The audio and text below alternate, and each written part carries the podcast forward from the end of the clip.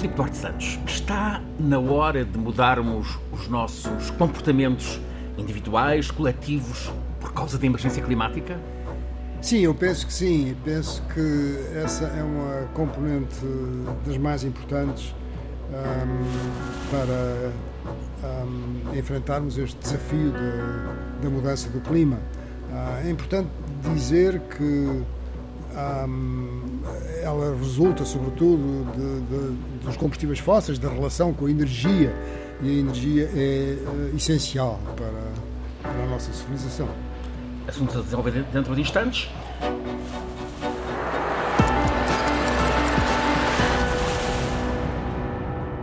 Filipe Duarte Santos dispensa apresentações. Este professor catedrático da Faculdade de Ciências de Lisboa é um sábio do clima e por isso mesmo é professor convidado em universidades, por exemplo, nos Estados Unidos, na Alemanha, no Reino Unido, é presidente do Conselho Nacional do Ambiente e do Desenvolvimento Sustentável, participa em vários projetos científicos nacionais e internacionais, exatamente nas áreas do ambiente, das alterações climáticas. Tem vários livros publicados. Professor, acabo de, de reler com grande prazer o Humans on Earth, que é um livro uh, que também tem uma quase tradução para português. Exato. Uh, ele foi escrito uh, primeiro em português, chamava-se Que Futuro? Uhum. Ciência, Tecnologia e Ambiente, salvo erro, era este o, o título. O subtítulo. E, e depois a Springer interessou-se neste livro e, e quis traduzi-lo e eu uh, modifiquei algumas partes, mas uh, essencialmente é, é, o mesmo livro que foi traduzido e que deu origem ao Humans on Earth. Uh, já este ano, também na Springer, publicou, vou, vou, tentar puxar para português, como é que os humanos e a Terra reagem ao progresso, ao tempo. É isso? Exatamente, exatamente. É, é, portanto, a ideia enfim, que, que está expressa no, no título é que nós, eh, nós, enfim, a comunidade humana tem eh, ideias, conceitos muito fortes, como seja ah, o, o, progresso, o crescimento e a tecnologia. E, um, e uh, a pergunta que o livro procura responder é como é que, um, enfim, nós, cidadãos de, de todo o mundo, uh, nos. Um, enfim, respondemos a esta, esta força não é? destes, destes conceitos e destes, uh, enfim, de, destes vetores, digamos assim, uh, do desenvolvimento e, e também o, o, sistema Terra, ou seja, uh, todo o ambiente, não é? Quer dizer, quais são os impactos que, que essas nossas quase que mitos, no caso da tecnologia diria mesmo esse, o mito da tecnologia, a tecnologia é fundamental, é completamente indispensável, mas, eh, enfim, há vários graus dessa da nossa relação com a tecnologia, como é que nós respondemos a, este, a estas grandes forças. Mas uh, aquilo que, que, unifica a narrativa do livro é o tempo, é a questão do tempo, é a questão de, da nossa relação com o tempo, é a problemática de estarmos. A termos a tendência natural, humana, para estarmos mais focados sobre os problemas uh, próximos, não é? Os problemas do dia de hoje, da, da, da semana, do mês, e, enfim, e menos, uh, naturalmente, menos preocupados com aquelas uh, situações que se vão passar daqui assim a, a 10 anos, ou 20 anos, ou 30 anos, embora aquilo que se, faça, que se faça hoje em dia, que nós faz, fazemos todos coletivamente hoje em dia, um, tem influência sobre aquilo que se vai passar daqui assim a 20, 30, 40, 50 anos. Leituras preciosas para pensarmos, entendermos aquilo que está à nossa volta. O Filipe Duarte Santos tem mais de uma centena de artigos científicos publicados, é uma presença atenta nas COP, as conferências da ONU sobre uh, mudanças climáticas. A primeira foi em 95 em Berlim, agora no final deste outubro em Glasgow, a muito esperada 26 Conferência uh, das Nações Unidas sobre uh, o Clima. Esta é certamente, professor, uma das, das melhores oportunidades que o mundo tem, ainda tem, para estancar as consequências devastadoras das alterações climáticas. Sim, é, é uma oportunidade única porque ah, os países do mundo concordaram em, em, ah, no Acordo de Paris que estabelece como limite do aumento da temperatura média global da atmosfera relativamente ao período pré-industrial, um grau e meio, ou no máximo dois graus, e aquilo que se vai passar nos próximos, eh, nesta década, ou uhum. nos próximos nove anos, até 2030, é crucial para sabermos se de facto uh, se vai cumprir uh, estas metas de Paris ou não. Professor esteve em uma boa dúzia destas, destas COP. Um dos uh, assuntos a abordarmos uh, em, em, próximos episódios é precisamente o que é o ambiente, qual é a atmosfera nas, uh, nas COP. Ehm, neste mês que nos leva à COP26, na Escócia, depois, durante os 12 dias desta conferência, e no tempo a seguir, o professor Filipe Duarte Santos vai estar aqui todas as semanas neste programa Escala do Clima para nos dar a entender o que é que é preciso sabermos, compreendermos neste desafio que o clima nos está a lançar.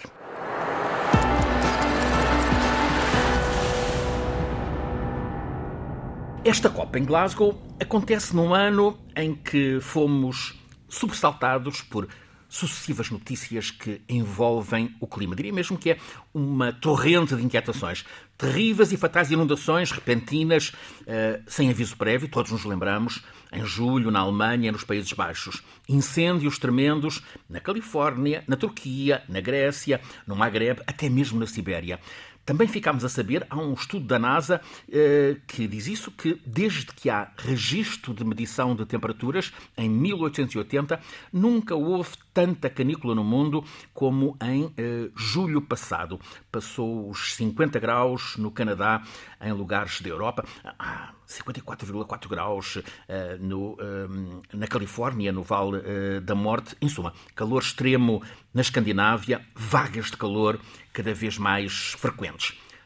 Permafrost, aquele enorme congelador do norte da Rússia, também a derreter, o mesmo em partes do manto de gelo da Groenlândia, de onde voltaram a, a descolar enormes icebergs, são na prática trilhões de toneladas de gelo que derrete no oceano. Em outros lugares, antes poupados, avança a seca, há rios uh, a seco. Cumprem-se assim, professor, os piores cenários que os peritos do clima já tinham previsto há 30 anos, no primeiro relatório do IPCC dos uh, peritos do clima. Sim, eh, exatamente. Um, o IPCC uh, produz relatórios uh, desde 1990, foi criado em 1988. Eh, este é o sexto relatório. Eh, aliás, é a primeira parte do relatório. O relatório eh, é constituído por três partes. O relatório deste ano. O relatório de, deste ano, exatamente. Quer dizer, o, o sexto relatório é constituído por três partes. A que foi publicada este ano é aquela que é relativa à ciência do clima, e em 22 vão ser publicados mais dois do chamado Grupo de Trabalho 2 e 3, o que foi publicado é do Grupo de Trabalho 1. O 2 é sobre os impactos e a adaptação às alterações climáticas, portanto, digamos, os efeitos, aquilo que, que esteve a descrever, e muito bem, uh, dos impactos que se sentem já. E, e, o terceiro é sobre como resolver o problema, essencialmente. Portanto, é a parte da mitigação, ou seja, da redução das, uh, das emissões. Uh, isto é ainda meteorologia ou já estamos em alterações climáticas, professor? Sem dúvidas que estamos a sentir uma mudança do clima, uma alteração do clima. Uh, esta alteração do clima um, resulta da acumulação na atmosfera de gases com efeito estufa e caracteriza-se por um aumento da temperatura média.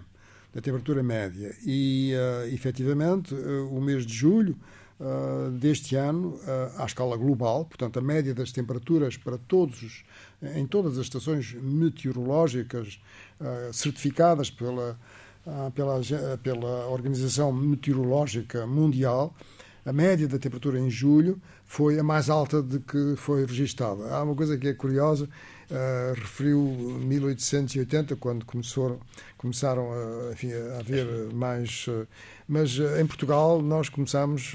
mais cedo? Mais cedo, em 1860. Em 1860, o Instituto E o que é que esses dados nos dizem? Do, do infante Dom Luís, uhum. e esses dados uh, são concordantes com este aumento da, da temperatura uh, que se observa à escala global. Portanto, essa é a característica uh, mais dominante, não é? De, de, que resulta da acumulação dos gases com efeito de estufa na atmosfera, mas depois temos outras características que são a maior intensidade e frequência dos eventos extremos. Uh, como aqueles que, que descreveu. Um, é como o, caso, o caso das, inunda das, das inundações, este ano na Alemanha, e, país exatamente, rico. Exatamente, quer dizer... Não, 181 vidas. Evidentemente que aquelas coisas que se passam mais, mais perto de nós, na Europa, nós somos mais sensíveis a isso, mas uh, esse tipo de eventos, de inundações, de uh, chuvadas muito fortes, uh, que, que, que, produzem enxurradas, produzem deslizamentos de terras, produzem cheias um, isso é uma coisa que se tem estado a observar pelo mundo todo. E que escapam às previsões. Uh, no caso uh, das inundações é, deste ano, é, é, na Alemanha. É, bastante difícil. Uhum. Uh, tem havido progressos um, científicos sobre a previsão desses, desses, desses eventos extremos, mas é uma coisa que só se pode prever prever o quê? Prever a quantidade de precipitação que vai ocorrer numa determinada zona. Uh, e, e, depois há modelos que permitem, a partir desse valor um, e, e, conhecendo toda a hidrologia do local e, uh, e a topografia, enfim, todos esses aspectos, uh, e, e, também os, os riscos potenciais, consegue-se prever aquilo que irá acontecer e, portanto, fazer alertas. E, isso é uma coisa que está a ser desenvolvida. Uh, mas depois também há outro aspecto que é muito importante, eh, eu diria extremamente importante, que é a questão das, das secas. É a questão de que, quer dizer, naqueles sítios em que, em que chove e em que chove com abundância, agora chove, uh, mas num regime muito mais violento. E naqueles sítios onde há secas, onde sempre houve secas, há mais secas. Quer dizer, há uma tendência para a desertificação. E isso é uma coisa que é muito preocupante um, porque... Já se sente em Portugal? E já se sente em Portugal. Quer dizer, já se sente em Portugal uma diminuição, uma diminuição da precipitação uh, média anual. Uh, se nós compararmos, uh, é, um, é, um, trabalho científico uh, relativamente recente, do ano passado, se nós compararmos dois períodos de 50 anos, um que termina em 2019 e outro anterior, imediatamente anterior, se compararmos a, a, média da precipitação anual para todas as estações meteorológicas do país, observa-se que no período de 50 anos mais recente tem chovido menos. Não é? E aquela área do país uh, em que a precipitação é inferior a 400 milímetros uh, uh, por ano, não é? que é essencialmente o interior do Alentejo, do sul do Alentejo, um, essa, essa área está a aumentar, não é? Essa área está a aumentar. Uh, isto não quer dizer que uh, não haja também uma redução da precipitação nas outras regiões, simplesmente nas outras regiões, como por exemplo no Minho, não é? Em que a precipitação é relativamente abundante comparada com o centro e sul do país, também diminui, e também diminui de uma forma muito acentuada, mas, mas não se nota, está a ver? Uhum. E a temperatura também sobe. 45, 44, 45 graus, nós sabemos quase todos o que é, já, já alguma vez passámos por isso, uh, é difícil passar. É inimaginável passar por temperaturas de 50 graus ou mais. Sim, quer dizer, isso é uma das uh, problemáticas mais uh, difíceis que, que temos uh, para o futuro, porque há várias regiões no mundo, em particular, para citar uma, o Médio Oriente, muitas zonas do Médio Oriente, também do Norte da África, um, algumas do, do sul da, da, Europa também, mas no sul da África, enfim, a Califórnia, todo, todas essas, que vão ter temperaturas em que um, não, é, não é possível trabalhar ao ar livre, não é? Quer dizer, nós não estamos preparados para, para, para essas temperaturas, não é? É legítimo dizer-se que estamos em emergência climática? Sim, eu, eu, eu penso que, que, que, que, é, que é exatamente isso. Não, não, não é possível estar a, a encobrir, digamos assim, a, a, realidade de mais tempo, não é?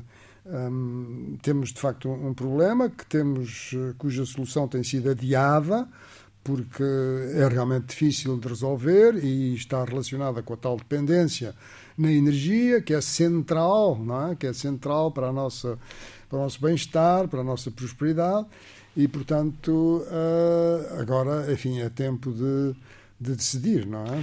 Indo então à essência desta emergência, passa pelo efeito de estufa. O que é o efeito de estufa? Ora bem, o efeito de estufa, uma excelente pergunta, foi descoberto pela primeira vez por Joseph Fourier, uh, que foi um físico e matemático francês, um, que andou envolvido na, na Revolução Francesa e esteve, digamos que, um pouco em perigo, mas uh, conseguiu uh, sobreviver.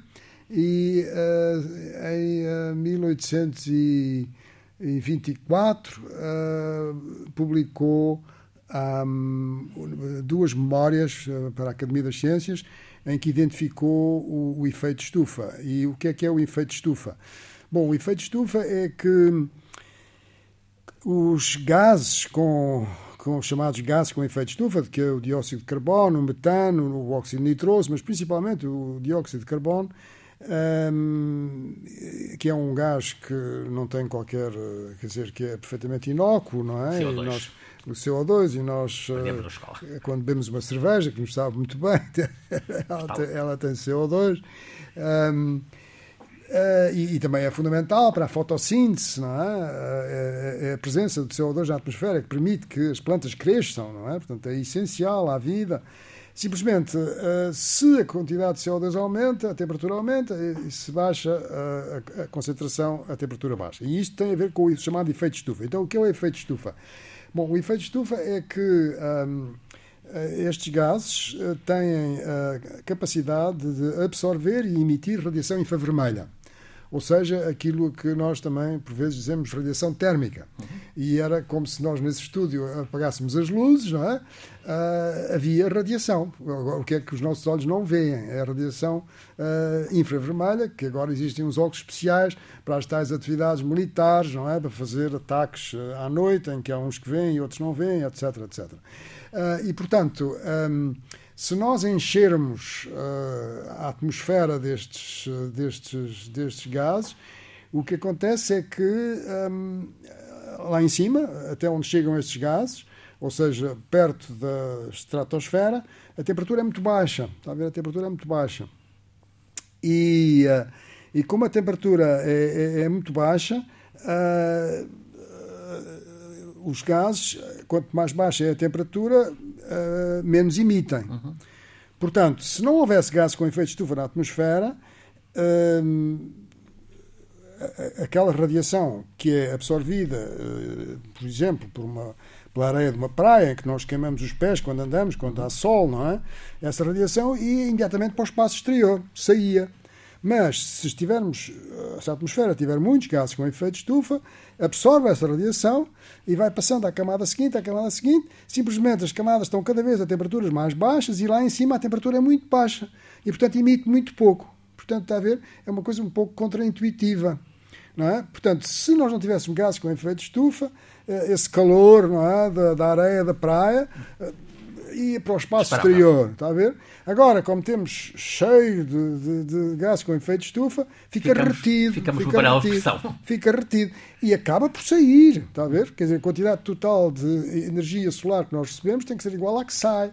Mas simplesmente até se estabelecer o equilíbrio, ou para se estabelecer o equilíbrio, se nós enchemos a atmosfera de gás com efeito de estufa, a, a temperatura à superfície tem que ser muito maior ou tem que ser maior, não é? Para que depois lá em cima, quando os gases estão lá em cima, enfim, a altitude em que nós viajamos de avião de jato, que é cerca de 11 mil metros, 10 mil metros, varia um pouco, uh, conforme a latitude, uh, então uh, aí assim, de facto, com muitos gases com efeito de estufa, com muito CO2, a Terra emite pouco.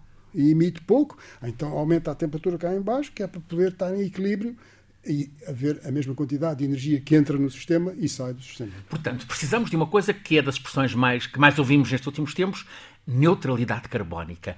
O que é que vem a ser isto a neutralidade carbónica?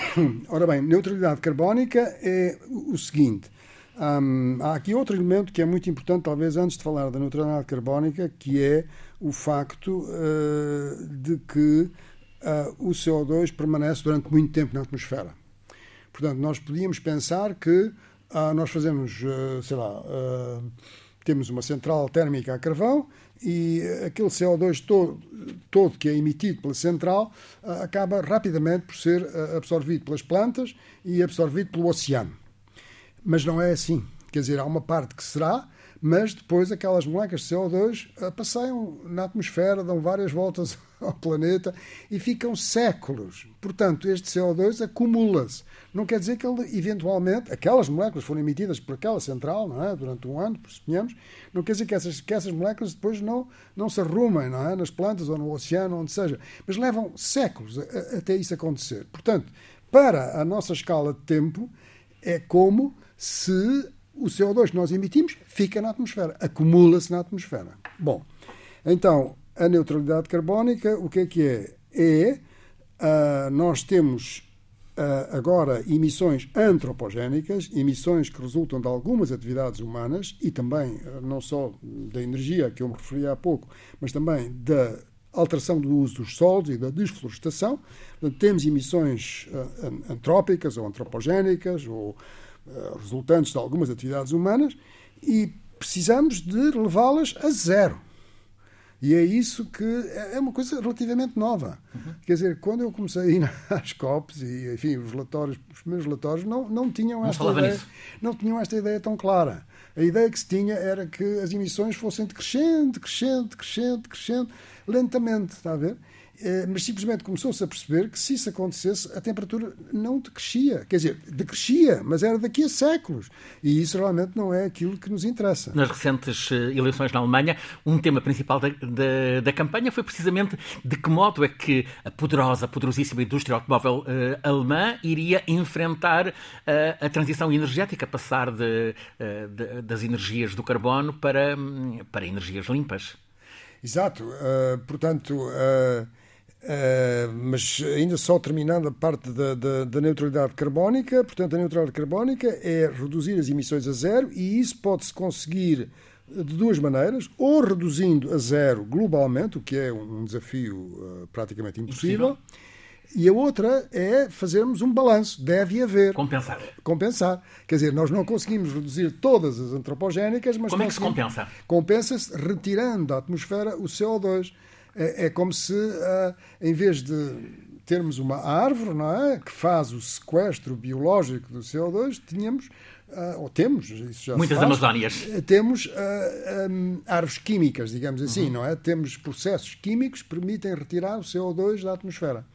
E, e, e portanto, isso chamam-se também emissões negativas, ou captura direta do CO2 da atmosfera. E, e portanto... Esse sistema está a ser desenvolvido? Esse sistema está a ser desenvolvido.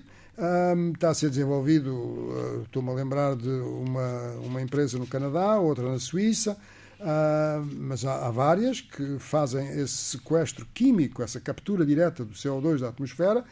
Uh, simplesmente o que acontece é que um, nós não temos nenhum uso digamos, para além de, daquilo que eu referi há pouco, não é? Das bebidas uh, para o CO2 e, e, também para produzir fertilizantes, é? Uh, também é, é, muito importante, uh, para o CO2 e, portanto, o seu valor económico é baixo e para fazer esse tal sequestro químico na atmosfera tem que se consumir energia e o consumo de energia enfim, tem um custo, não é? De maneira que esse é um dos maiores desafios hoje em dia, é conseguir encontrar utilizações para o CO2.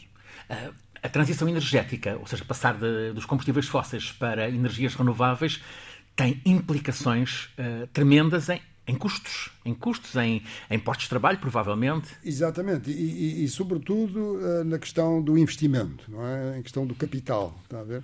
Um, porque é um facto que a energia renovável não tem uh, nenhum custo, não é? Quer dizer, uma vez uh, feito o investimento, uma vez ressarcida uh, a entidade que fez esse investimento com a venda da, da, da energia gerada.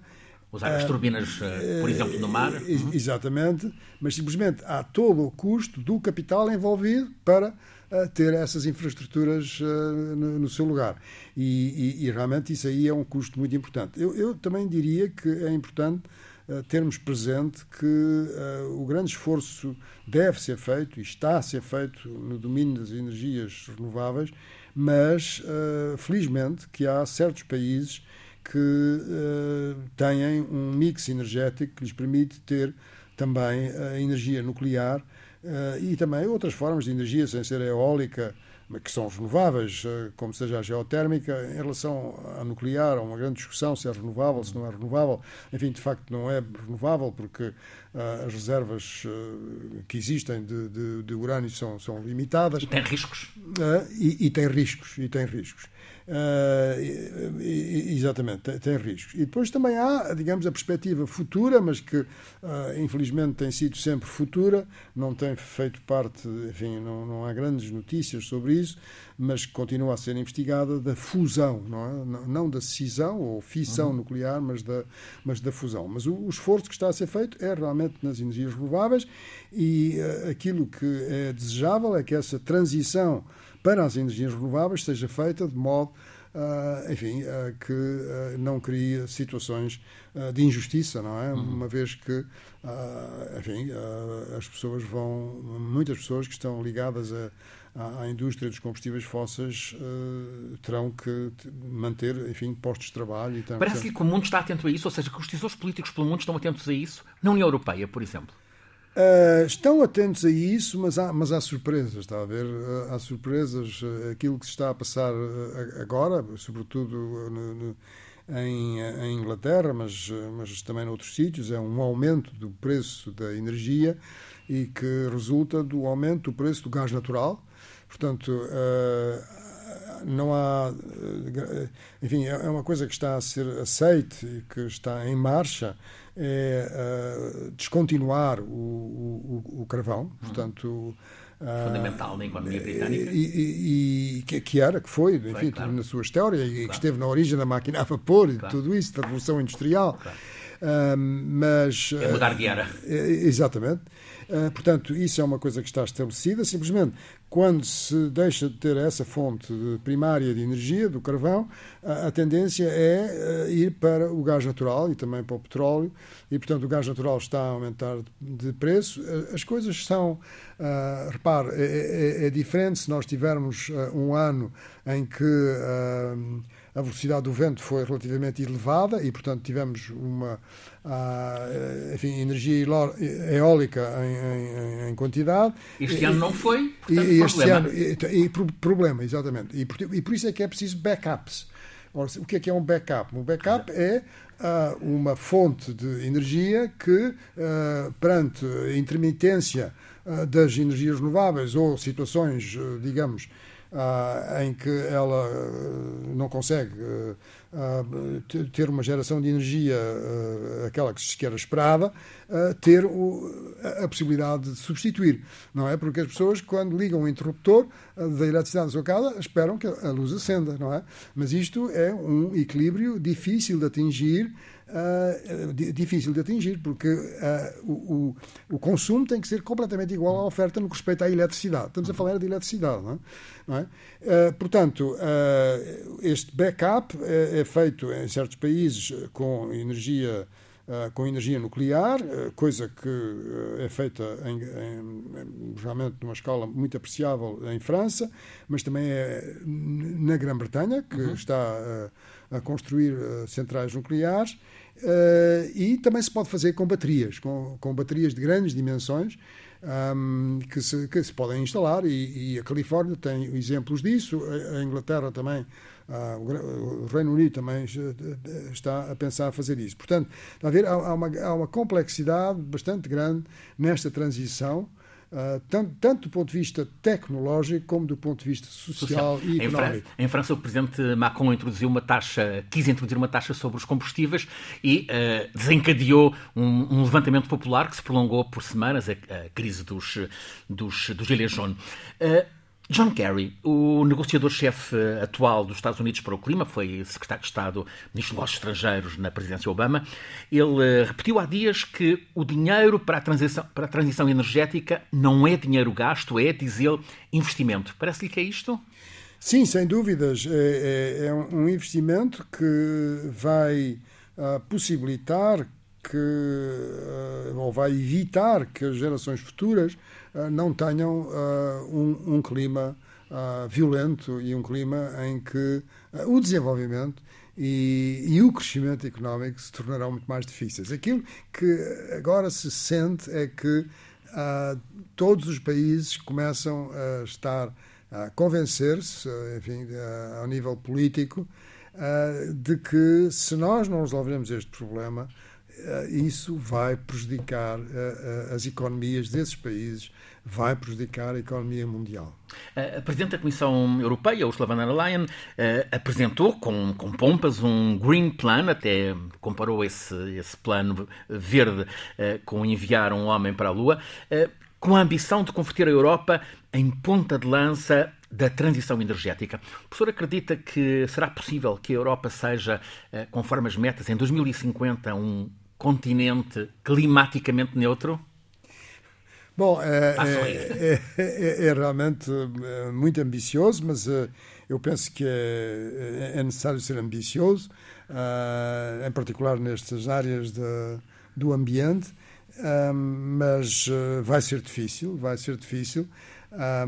Repare, é, é, muito importante ter presente que há dois momentos, ou três momentos. Há o momento atual, há o momento de 2050, que garante a, a, tal neutralidade carbónica, ou por outra, o 2050 é quando se pensa que se conseguirá a neutralidade carbónica do espaço da União Europeia, e depois há um momento intermédio que é 2030. Uhum. E este momento intermédio é realmente muito importante porque aquilo que se passar nos próximos nove anos vai ser determinante para saber se vamos conseguir ou não chegar à tal neutralidade carbónica em 2050. Está a crescer muito a pressão para, para essa meta 2030. Exatamente. E, e, e portanto, eh, existe agora eh, um plano não é, para reduzir eh, e o, o plano, digamos, a meta da, da, União Europeia é uma redução de 55% das emissões relativamente a 1990 e, é um valor extraordinário. É um valor extraordinário, é um valor que ah, e, e existe. Implica todo, mudar comportamentos.